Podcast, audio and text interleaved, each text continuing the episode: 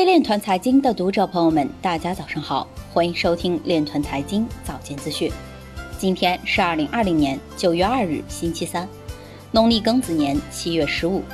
首先，让我们聚焦今日财经。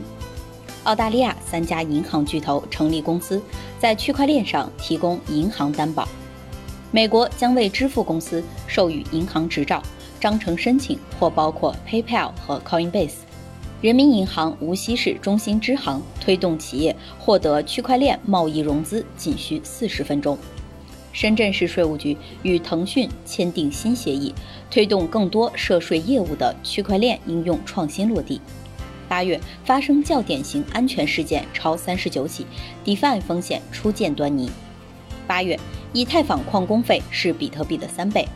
新加坡交易所九月一日推出其首个加密货币指数。针对 Tezos 的集体诉讼案以两千五百万美元和解告终。接近监管人士表示，数字货币目前试点场景没有变化。威神表示，Gas 费用过高并未影响到以太坊支付。今日财经就到这里，下面我们来聊一聊关于区块链的那些事儿。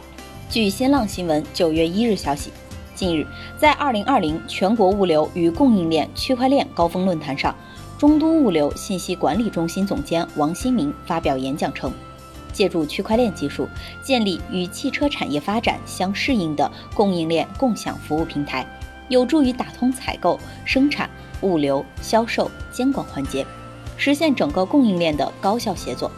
但是，从推动整个汽车产业发展的角度出发，要基于区块链构建产业链关系，就需要产业链上多方参与，协同共建。朝着联盟化方向发展。此外，他还表示，基于区块链构建联盟化，是为了共建分布式的数字生态，实现各参与方的共赢。区块链技术构建非中心化、可信的联盟化模式，具有突出的优势。以上就是今天链团财经早间资讯的全部内容，感谢您的关注与支持，祝您生活愉快，我们明天再见。